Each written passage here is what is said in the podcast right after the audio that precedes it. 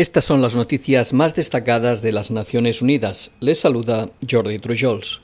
Las emergencias mundiales, las crisis y los conflictos han intensificado aún más la violencia contra las mujeres y las niñas y han aumentado los factores de riesgo contra ese colectivo. Declararon hoy un grupo de entidades de las Naciones Unidas por el Día Internacional de la Eliminación de la Violencia contra la Mujer que se celebra cada 25 de noviembre.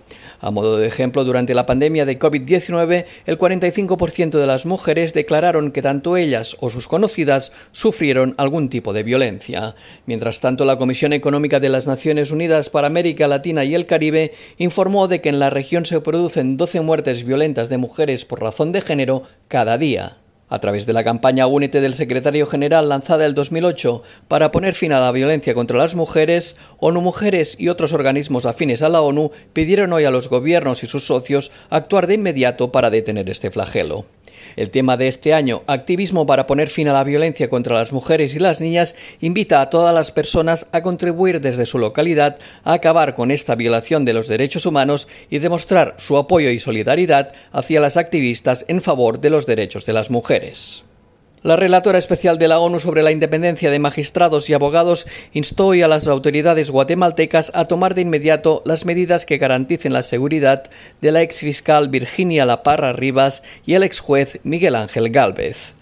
Margaret Satterthwaite indicó que la criminalización de la parra y las amenazas contra el ex juez Galvez son un ataque al Estado de Derecho. La especialista se mostró especialmente preocupada por las irregularidades en el caso de la ex fiscal. La Parra se encuentra en prisión preventiva por dos procesos penales por su labor como fiscal en Quetzaltenango y Galvez enfrenta ante juicio que busca revocar la inmunidad de persecución indebida de la que goza. En mayo de 2022, Galvez dictaminó que nueve militares y policías guatemaltecos acusados de crímenes de lesa humanidad, desaparición forzada, asesinato y tentativa de asesinato serían juzgados por su presunta participación en el caso conocido como Diario Militar.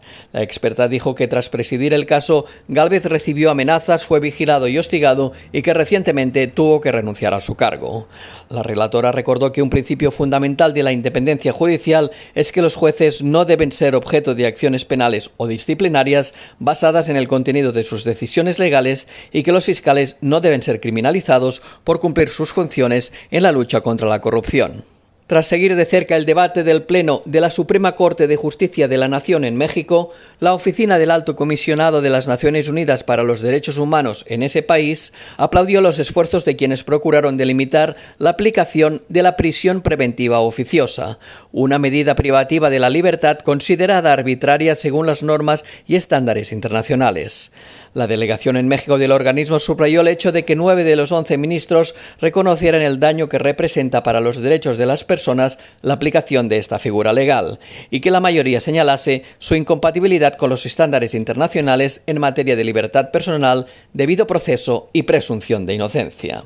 Se debe tener presente que una de las graves consecuencias de la aplicación de esta figura ha sido que muchas personas, especialmente las más desfavorecidas social y económicamente, se encuentran injustamente privadas de libertad incluso por más de una década, señaló Guillermo Fernández Maldonado, representante de la oficina en México.